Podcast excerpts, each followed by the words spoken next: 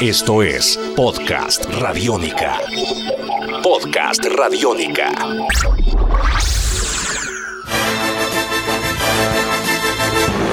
Sylvester Stallone tardaría apenas tres años en sacar la segunda parte del gran Rocky Balboa en el año de 1979. A diferencia de la primera entrega en la cual Stallone era solamente el guionista además de protagonista central, tomaría para esta nueva versión la dirección de la misma en la cual el legendario boxeador buscaría la revancha ante Apollo Creed, con quien perdió por decisión de los jueces la pelea que cerró la primera parte de la saga. Llega la transición del personaje central, de ser un antihéroe a campeón mundial de disfrutar una fama efímera y tocar fondo a superarse a sí mismo poniendo en riesgo su vida para mantener a su familia.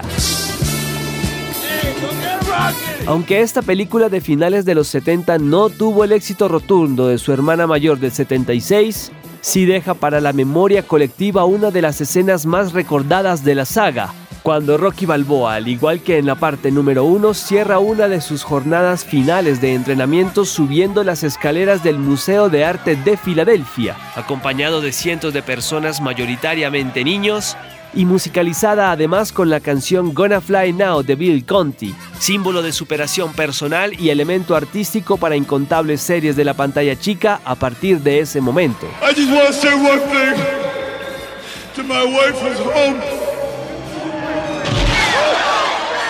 Posteriormente, en el año de 1982, Stallone regresó a la pantalla grande con la tercera entrega del Cemental italiano y lo haría con un reparto más atractivo inclusive y que formaría parte de la cultura del entretenimiento norteamericano en la década de los 80 como Mr. T, más conocido como Mario Baracus, y el luchador profesional Hulk Hogan. Aunque la película como tal no ofreció nada novedoso con respecto a las dos partes anteriores, el éxito taquillero fue significativo hasta tal punto de recibir una nominación al Oscar y al Globo de Oro por Mejor Canción Original, en un esfuerzo de Stallone por acercarse al astronómico éxito de la parte 1 de la saga, algo que a la postre no sucedería.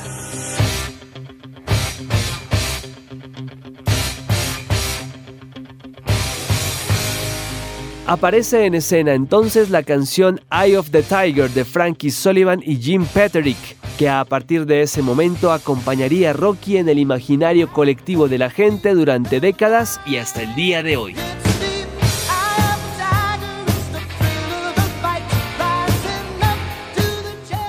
Esto es Podcast Radiónica.